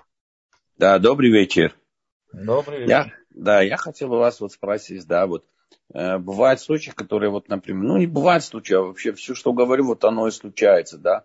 Вот вы говорите, что надо поработать над этим потенциалом, да? А как, например, вот работать, вот что надо делать? Э, Тору надо читать, Кабалу надо читать, с чем это связано, да? Кабалу это не связано, надо выполнять написанное в Торе. Читать книги законов и выполнять написанное в Торе. Тора это и есть тот самый образ жизни, который нам предписан величайшим пророком, о котором мы поговорим на следующем уроке. Это Муше, который получил от Всевышним. И именно образ Торы, вот Рамба мы говорили в прошлом цикле 8 глав Рамбама, где он посвящает этой теме очень много. И по его мнению, именно вот работа над своими качествами через Тору. Почему? Потому что очень часто человек думает какие-то качества, которые плохие или хорошие, или слишком плохие, или слишком хорошие. Он, ему самому очень тяжело иметь какой-то ориентир, какое качество хорошее, какое плохое, и до какой степени его надо исправлять. Поэтому вот у нас есть книга Тора, которая, идя строго по ее инструкции, не больше, не меньше, строго по ее инструкции, мы гарантируемся, что мы ведем правильный образ жизни, который доведет нас до вот этого пророчества. Понятно, хорошо. Спасибо вам большое. Добрый вечер, спасибо вам. И вам спасибо огромное. Получается, будем книга законов читать. Да. Не просто читать, выполнять, жить по ней, да, конечно. И вот это вот и получается вот самое главное, вот сегодняшний день вот только книга законов и наш этот потенциал все более интуиции, и это вот чем связано, да, вот это да. самое. Еще покруче, покруче делает, да? Да. Спасибо вам, Рэбе. Когда следующий урок будет? Через неделю, надеюсь. Через неделю в этот же день, да? Да, да. По израильскому времени это во сколько? В 10.30 по израильскому времени. 10.30, да? 10.30 по израильскому. Все хорошо, спасибо. Надо записать. Прошлые уроки можете посмотреть, на, по-моему, на Ютубе есть, да? Вот надо спросить. Тиферет есть на Ютубе, должны быть прошлые уроки тоже.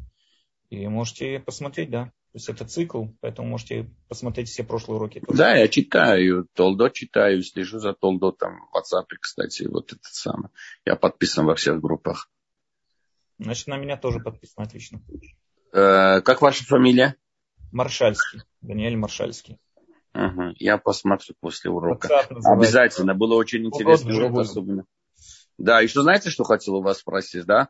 Вот то, что вот говорят там американцы и россияне, типа там, они в Луну приземлились, да, что-то мне кажется, что никто никогда в эту Луну и не приземлился, потому что Луна какую-то особую силу имеет. Я думаю, что ни одна, не знаю, нога туда не попала. А до души, думаю, что души в Луну каким-то образом попадают.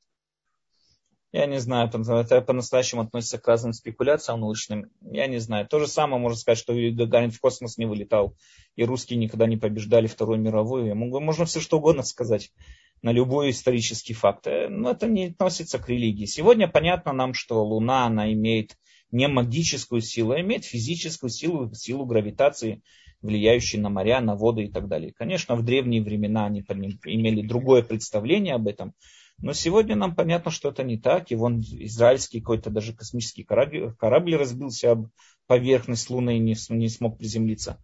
Луну уже часто посещают, я думаю, там и корабли, и роботы, и все что угодно. И вполне может быть, что и приземлились, и не приземлились. Я все-таки склонен к тому, что приземлились. Хорошо, спасибо вам большое. Кстати, с праздником, с праздником, всем с праздником, с Хануки. Все, до свидания. Ханука Самех. Всем до свидания. Следующий включенный микрофон. Бацалель, пожалуйста.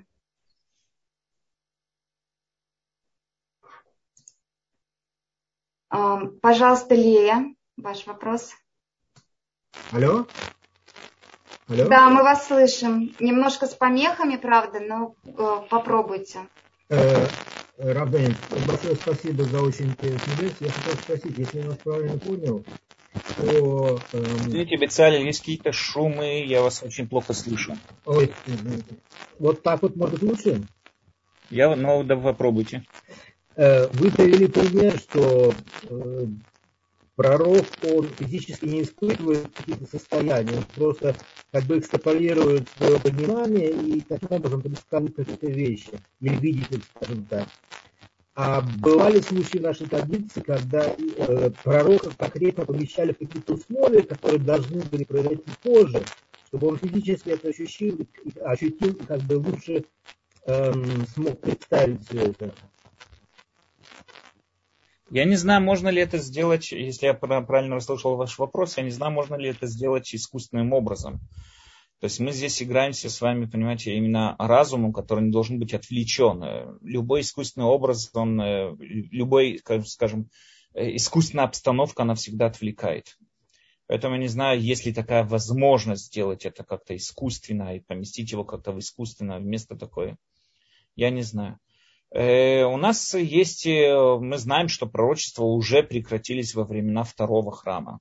То есть там уже геополитическое состояние было такое, которое уже не позволяло пророкам нормально пророчествовать. Что именно изменилось, я точно не могу вам сказать, что было именно тогда. Но мы уже видим, что с точки зрения истории уже со времен второго, второго храма э, уже пророчество прекратилось. Почему не поместили кого-то искусственно в какую-то атмосферу, я не знаю. Я не знаю, может ли это как-то работать. Да, хорошо, спасибо. Следующий, э, следующая рука, наша виртуальная Лея, пожалуйста. Раб Даниэль, добрый вечер. Добрый вечер. Спасибо вам большое за урок. Я хотела маленький вопрос задать. Да. Голос, который говорит, это чей голос? Голос, который вот, где? Да, вот если, скажем, вот такие указания, вот если редко бывает такое, что вот раз – и какой-то голос что-то вот говорит, и этот голос, это, это мой внутренний, э, мой внутренний голос или это ангел? Я, или да, я вот э, да, на, на пару вопросов назад я сказал на эту тему, да, что есть, надо понять такую вещь, смотрите, есть очень много вещей, которые для любых других людей не очевидны, а для нас они не очевидны по разным причинам, потому что мы заинтересованы, Например, мы, допустим, можем любить до такой степени какого-то человека, что мы просто не видим в нем каких бы то ни было недостатков. И мы виним всех вокруг, только не этого человека. Это очень часто проявляется, знаете, в отношениях детей. Если кто-то приходит и говорит, что ваш сын там хулиган, ни в коем случае, мой сын не хулиган, там все вокруг хулигана, мой сын самый-самый, и так далее, и так далее. То есть наши, иногда наши эмоции, любовь, привязанность не дают нам видеть реальность такой, таковой, как она есть. Это не только в этом, тоже наши планы на будущее строятся вокруг э, определенных видов иллюзий, которые нам вот глаза закрыты, потому что мы заинтересованы в чем-то, вокруг этих заинтересованностей мы строим какие-то планы на будущее и так далее, и так далее. Вдруг у нас пробивается сознание. От чего оно пробивается, может быть, по разным причинам, но вдруг мы отходим от влияния вот этих вот качеств, и у нас такой просвет получается. Этот просвет и есть внутренний голос, который уже у вас давным-давно сидел, только вы его не слушали или не слышали, потому что были под влиянием заинтересованности, были пробки в ушах. И сейчас вот они выпали, да, ну, я говорю как бы метафорически, да, сейчас они выпали, и вдруг вот вы сейчас, э, вы сейчас осознали что-то, вау, как пробуждение такое. Но по-настоящему, если посмотреть, если бы придумать, подумать, а когда именно, а когда именно вы осознали это или вернуться назад, то вы бы поняли, что вы уже давным-давно видели приметы, видели признаки, видели это и так далее, и так далее. То есть это вещи совершенно Э, которые, ну, скажем так, э, очевидные были и так далее. Только что, вдруг вы что-то осознали. Вдруг что-то увидели, вдруг что-то осознали. Почему? Потому что, я не знаю почему именно сейчас, но в данный момент вышли из-под влияния своих эмоциональных вот этих вот, скажем, ограничений и вдруг увидели, осознали очевидную для вас вещь. Это и есть этот внутренний голос. Но по-настоящему он не говорит вам о новой информации. Он говорит вам о том, что вы уже давным-давно знали, только от ваших глаз это было скрыто. Спасибо большое. С удовольствием. Спасибо вам. Э, пожалуйста, Лана. А, добрый вечер, э, Рав Даниэль. Э, у меня к вам два вопроса. Первый вопрос у меня такого плана. Я вам уже писала, я человек новый в изучении иудаизма и, к сожалению или не к сожалению, пошла по такому пути, очень какому-то рационали... рационалистическому. Вот вы сегодня тоже говорили по поводу Аристотеля, по поводу пророков, и я слышала такие глаголы. Надо много читать, надо много постигать, надо много учить, надо много анализировать. Я только в этом вот не услышала одно слово, которое у меня пока что тоже не развито. Это слово называется вера. И вот мой вопрос. А, меня вот эта вся история анализа, сравнения и вот этих логических цепочек в познании очень затянула. Но это никаким пока что образом не связано с молитвами, с, ну, в общем, со всем тем, что связано со словом вера. Окей. Okay. Вот да, у меня... Я... Да, у меня вот такой вопрос, что, как это я должна понимать, и будет еще потом второй, короткий на это же, да. Я вам скажу, смотрите, мы вначале, до того, как начали говорить о 13 принципах, то есть на этот цикл он достаточно длинный, и до того, как мы говорили о, о 13 принципах, мы немного затронули такое понятие, что собой означает понятие вера.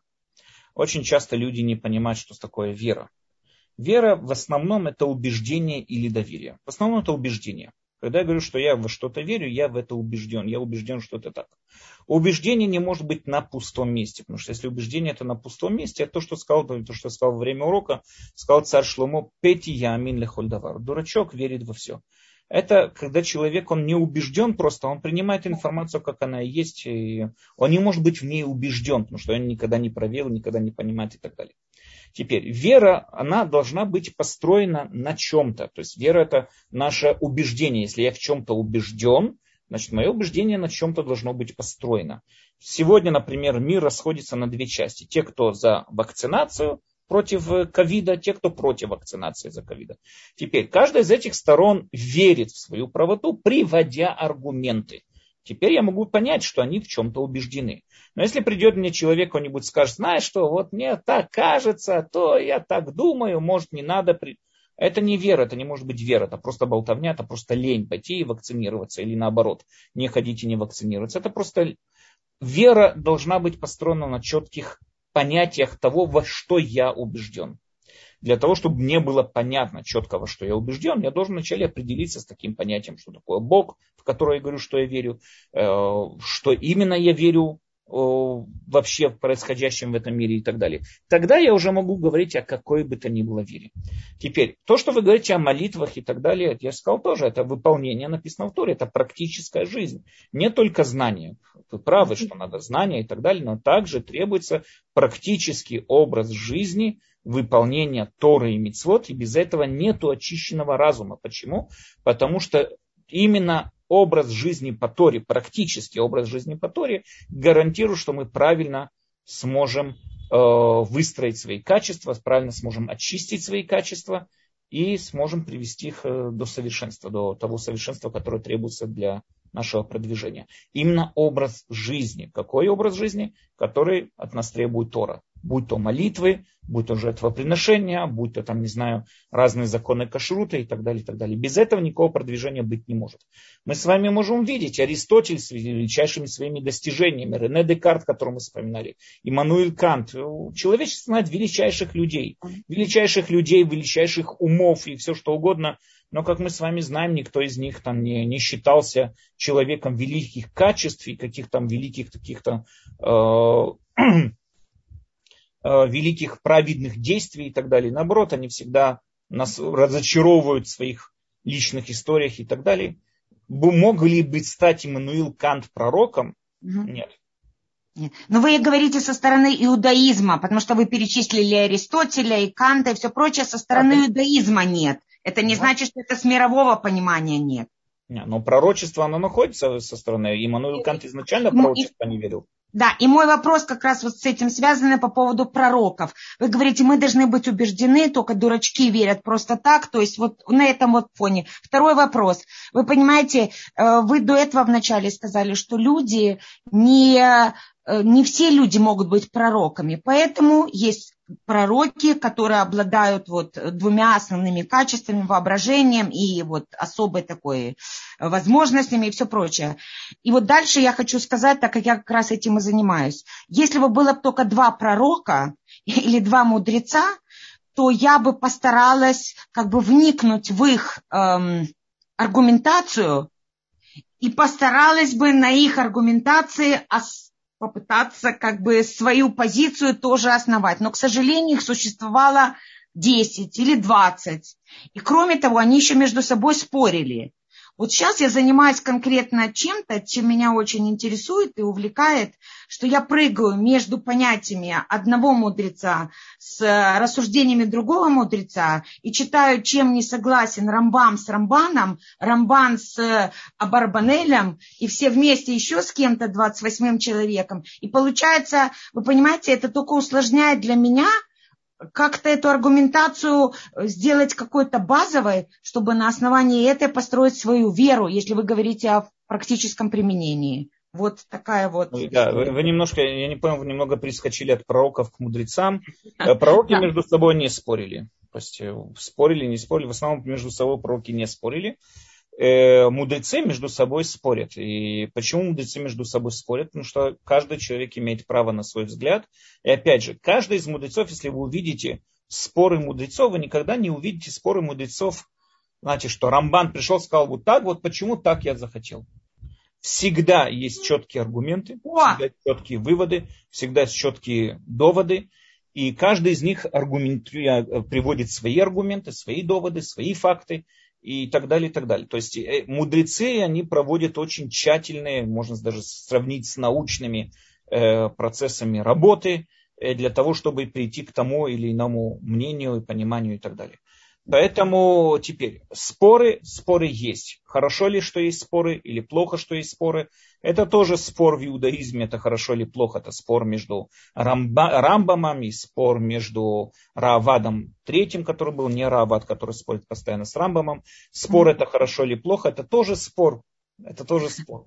Но по-настоящему, знаете, было... А что же нам делать? Что же нам делать? Мы же на гораздо нам делать надо, Мы читаем, мы читаем. Читаем, мы да. Читаем, пытаемся вникнуть, пытаемся понять мнение каждого из них.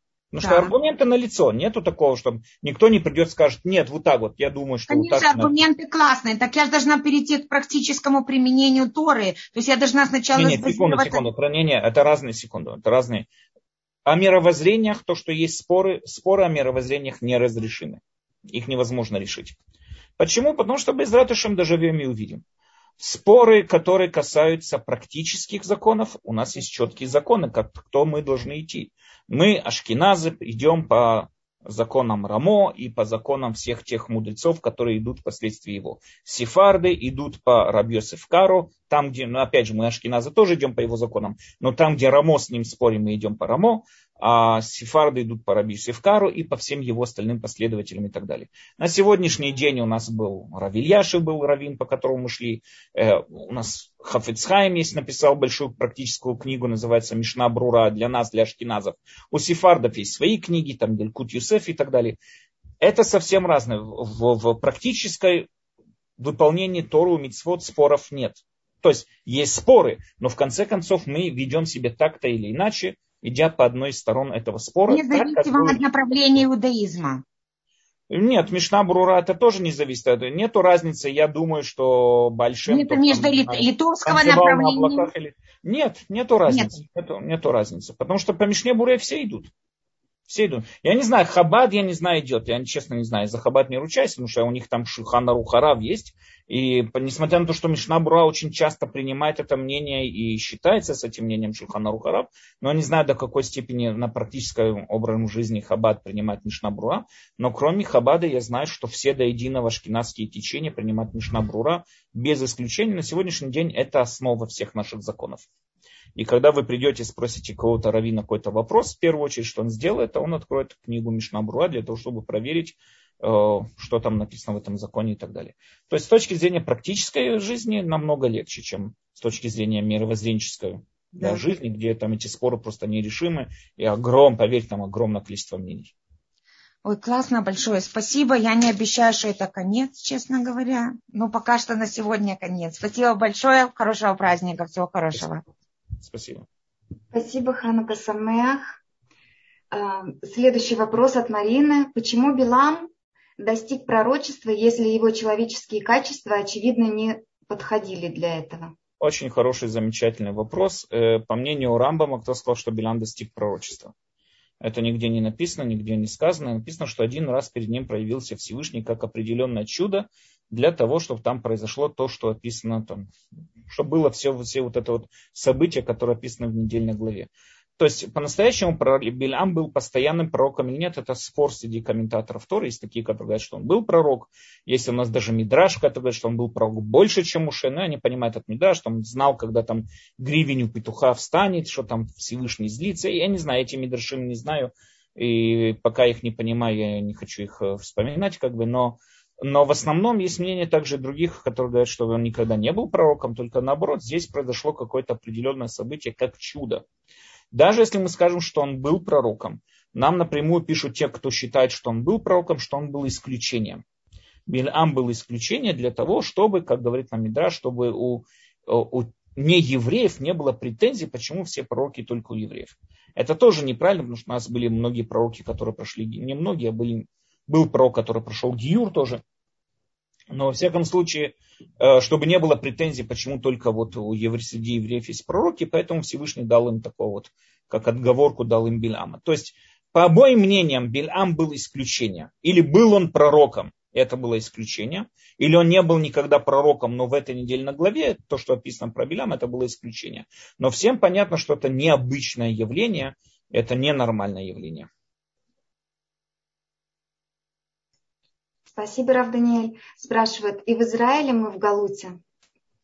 К сожалению, да, потому что Галут это не имеет в виду э, территориальные территории. Да? Находясь сегодня в Израиле, мы тоже далеко-далеко не свободны. Храм построить мы не можем, должны постоянно считаться с другими народами, живущими среди нас, с палестинскими народами, э, правительство, которое не всегда соответствует э, уставам Торы, Э, к сожалению, да, находясь в Израиле, мы тоже живем Галут. Это не только территориальное нахождение наше.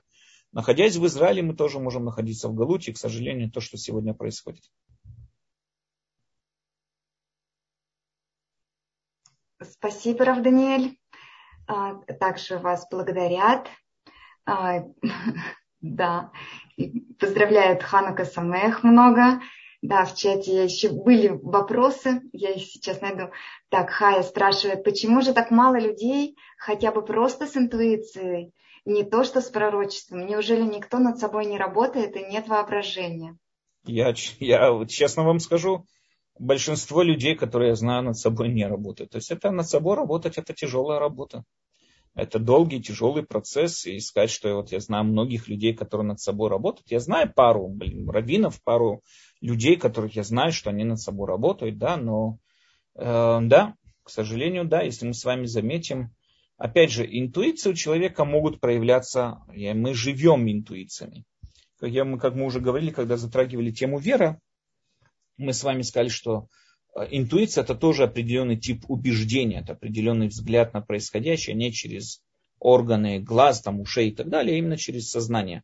Интуиция это вполне может быть вещь, которая может быть, но не всегда мы к ней прислушиваемся. Почему не всегда к ней прислушиваемся?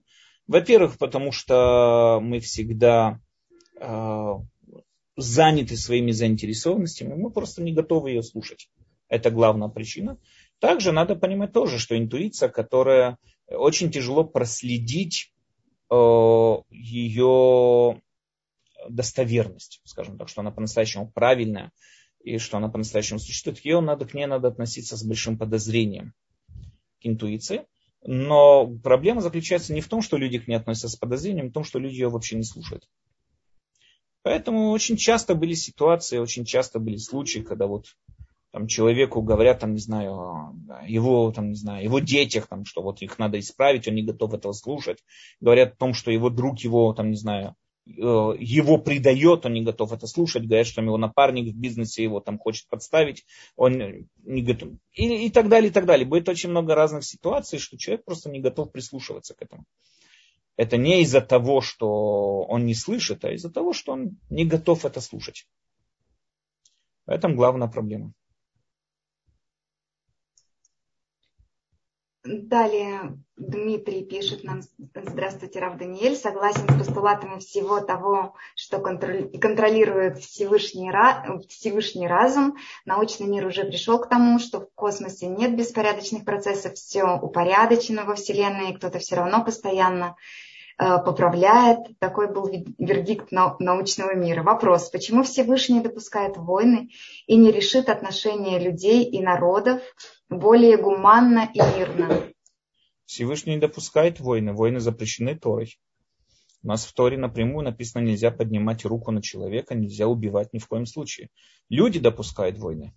Люди совершают войны. Всевышний дал человеку свободу выбора человек решил в этом, использовать эту свободу выбора, решил использовать свой разум, решил использовать все, все, все заложенные в нем потенциалы для того, чтобы пойти убить и отобрать у кого-то что-то другое. Это с Всевышним не связано.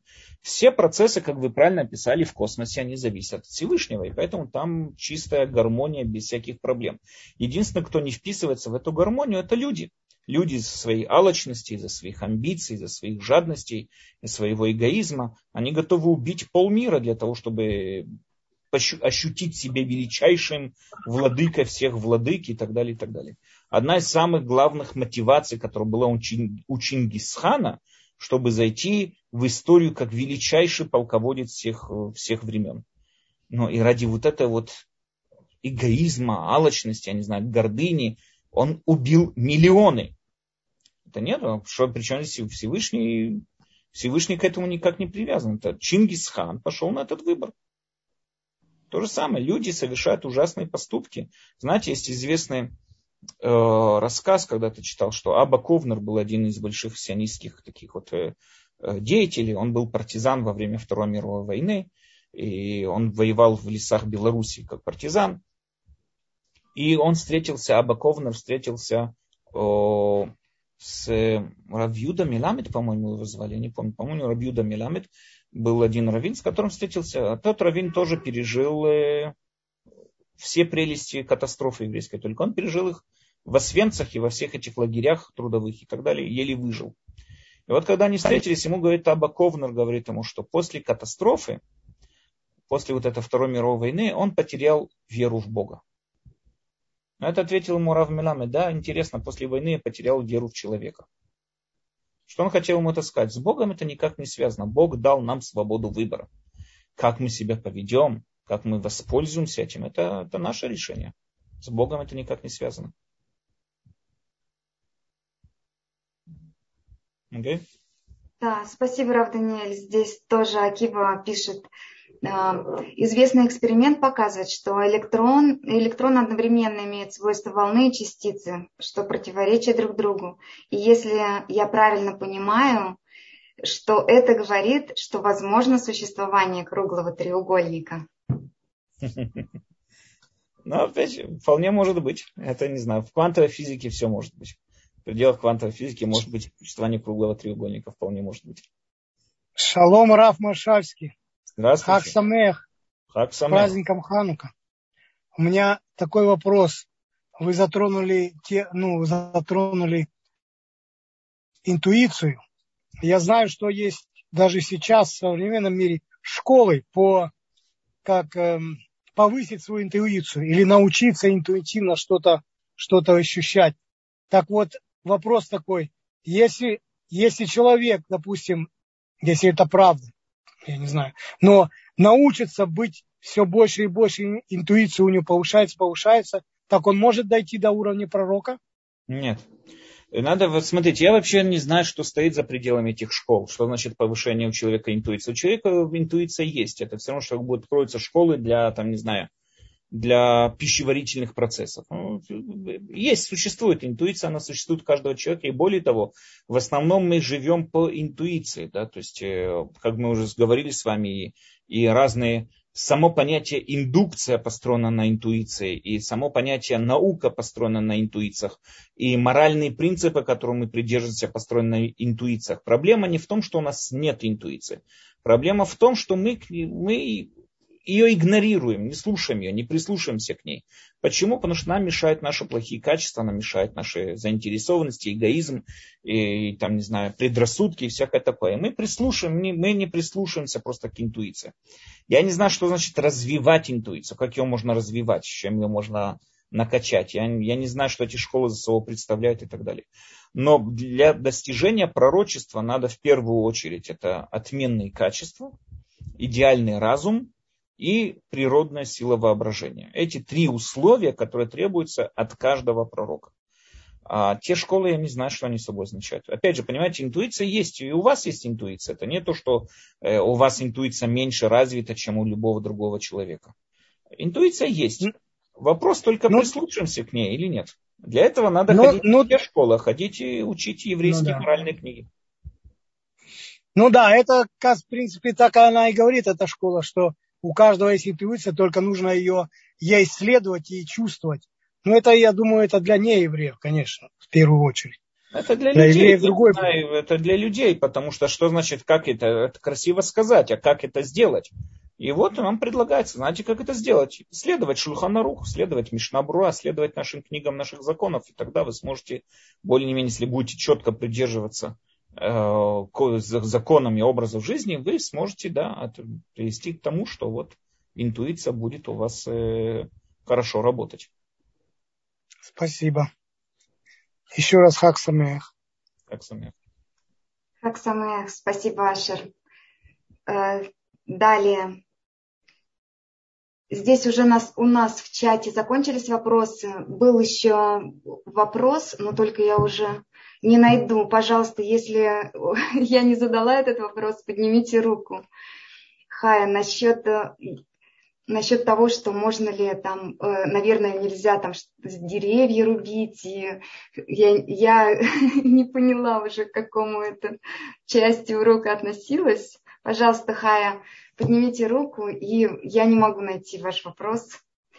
Так, переключимся э, немного на YouTube канал. Здесь у нас спрашивают, почему Творец дал Маше второй шанс, когда Маше разбил скрижали. Потому что Всевышний дает всегда много-много шансов, когда мы в чем-то согрешили, в этом есть смысл раскаяния. Когда мы согрешили, мы раскаиваемся, мы становимся на то, там, ну, возвращаемся обратно. В этом есть смысл раскаяния когда человек что-то согрешил, мы, по-моему, если не ошибаюсь, давали урок на тему чува, что собой означает чува. Надо посмотреть, я не помню, давал я в, э, в рамках э, наших уроков по Zoom, что собой означает раскаяние, что такое чува. Но, в общем, когда человек что-то согрешил, что значит он согрешил? Он, он вывел свои личные интересы вперед и отошел от э, своих огромных глобальных идей, отступил назад. Не только с огрешением. Допустим, человек, который сел на диету и вдруг сорвался и съел пончик сейчас на хануку. Что здесь произошло? Он же прекрасно понимает, что пончик кушать нельзя, так почему же он все-таки его съел? Потому что сейчас его «я хочу пончик» вышел на первый шаг. То есть его вот это моментальное желание вышло на, на первый уровень. И чем больше он будет ведомый вот этим вот желанием, тем меньше он будет следовать своей диете и дальше, дальше от нее отодвигаться, пока он полностью ее не забросит.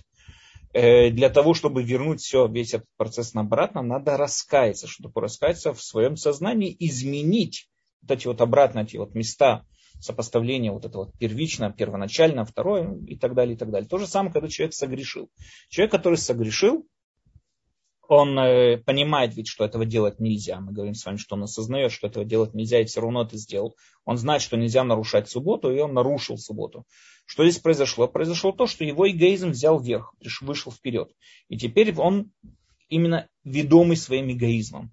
Для того, чтобы вернуть это все обратно, ему надо глубокое раскаяние. Когда человек проходит раскаяние, он возвращается. Это есть чува. Что такое чува? Возвращение. Он возвращается к той самой стадии, которой он был до своего согрешения. И тогда он получает все обратно. То же самое произошло и Муше, когда народ согрешил, Муше раскаялся, сам народ раскаялся, поэтому он получил второстепенный шанс, второй шанс, извините, не второстепенный, а второй шанс. Спасибо, Рав Даниэль. Я нашла, это вопрос был Ирены. Ирена, если вы нам объясните получше то поднимите руку виртуально. Она пишет, что получается, что нельзя убивать животных и рубить деревья. Это... Убивать никого нельзя и просто так. Нам, нам позволено для нашей пищи. Есть очень много полезных э, элементов в мясе, которые, без которых наши клетки не строятся, белков нету и так далее. И поэтому, не употребляя это, мы не сможем нормально функционировать. Поэтому Всевышний разрешил, опять же, просто так истреблять деревья Конечно, нельзя, но если мы это делаем для своих целей, Всевышний это разрешил. Поэтому в этом и есть человек. Человек тот, кто управляет. Он не просто живет этим миром, он управляет этот мир и подводит его под свои интересы, под свои, под свои возможности, под свой комфорт. И поэтому он разводит виды скотов для того, чтобы вот он мог употреблять их в пищу. Почему? Но что без этого он практически не сможет нормально функционировать и выживать и так далее. Так Но просто так ходить, просто так с автоматами стрелять по животным, конечно, нельзя. Это без вопросов. Также нас спрашивают, пророком рождается э, уже запрограммировано быть пророком на свой путь, какие каждый житель нашей земли, нашего мира? Никто из наших жителей ни на что не запрограммирован. У каждого из жителей есть выбор, и он лично сам строит свой, свой характер, свою судьбу, Именно он сам все строит. Все зависит только от его, от его рук. То, что в этом мире запрограммировано, то, что мы сегодня называем законы или силы природы, они запрограммированы. Но как себя поведет человек в рамках этих законов и сил природы, это выбор самого человека. Никто, ничто в этом мире не запрограммировано. Спасибо, Рав Даниэль. Поднятая рука. Анна, пожалуйста. Шалом, Шамира, с праздником. Вопрос такой, вот великий э, Вильнинский Гаон сказал как-то, я читала, что он выучил всю Тору, был какой-то день. А как можно выучить всю Тору? Я вот немного мне как-то вот не складывается. Э, Тора – это инструкция жизни, э, практическая сторона – это, вы говорите, заповеди, исполнение, все это. А сама Тора – это как бы бесконечность творец разговаривает с человечеством. У Торы 70 лиц, и она, вот в моем понимании, ее можно, она бесконечна. Что он имел в виду? Вот это вот вопрос. Я не знаю. Я не знаю, что он имел в виду. Вполне может быть, он имел в виду, что он, не знаю, прошелся, ну, глубоко понял все книги, связанные с Торой. Я не знаю по-настоящему. Всегда можно копать глубже. И, знаете, вокруг вильнюсского гения тоже построено очень много мифов, не меньше, чем вокруг разных хасидских э, э, раввинов тоже. Что из них истина, что из них не истина, что из них правильно, что из них неправильно, я не знаю. Э, как можно прийти и сказать, что он закончил всю Тору, я не знаю. Я не знаю, что ты имел в виду. Надо спросить того, кто понимает, э, разбирается в книгах Вильнюсского гения. Я не знаю. Но вы правы, вы правы сто процентов, что это не может быть по-простому. Да, спасибо, Раф. Эм, далее нас спрашивают, что мыслительный процесс нам же не подвластен, а, потому что мозг, если создал Всевышний, и, и как же говорят, что на все воля Всевышнего. Смотрите, воля Всевышнего, и что значит все воля Всевышнего? Я рекомендую все-таки посмотреть э, последние главы из прошлого цикла, когда мы долго разбирали, что значит все под волей Всевышнего. Восемь глав Рамбама, и, наверное, есть в Ютубе тоже. 8 глав Рамбама, и посмотрите, там мы долго разбирали, что это означает. В основном, вкратце, все воля Всевышнего имеет в виду именно, извините, все, что написано, все под волей Всевышнего, имеется в виду о, детерминистический вот этот процесс, то есть законы физики, законы э, природы и так далее, и так далее. Человек, у него абсолютная свобода выбора, абсолютная свобода выбора, это основа основ, которую мы должны знать, потому что без этого нет никакого продвижения в Торе, нет никакого смысла в Торе и нет никакого смысла в заповедях. Это смысл в них есть только тогда, когда человек принимает за себя решение. Так как Всевышний не обязал корову одевать филин и не запретил там э, оленям нарушать субботу, понимая, что выбора у них нету, а именно нам понимать, что у нас выбор есть. С точки зрения Рамбама у человека абсолютная свобода выбора. Человек способен делать и совершать все, что он хочет в рамках закона физики, которые уже не в его власти. И это называется коль все в руках Всевышнего. Но мыслительный процесс человека, конечно, в его рамках надо понять тоже, да, мы тоже разбирали это на прошлом цикле, мы тоже разбирали, что значит человеческая ошибка, если человек ошибся в каких-то выводах, можно ли его в этом обвинять или нет и так далее.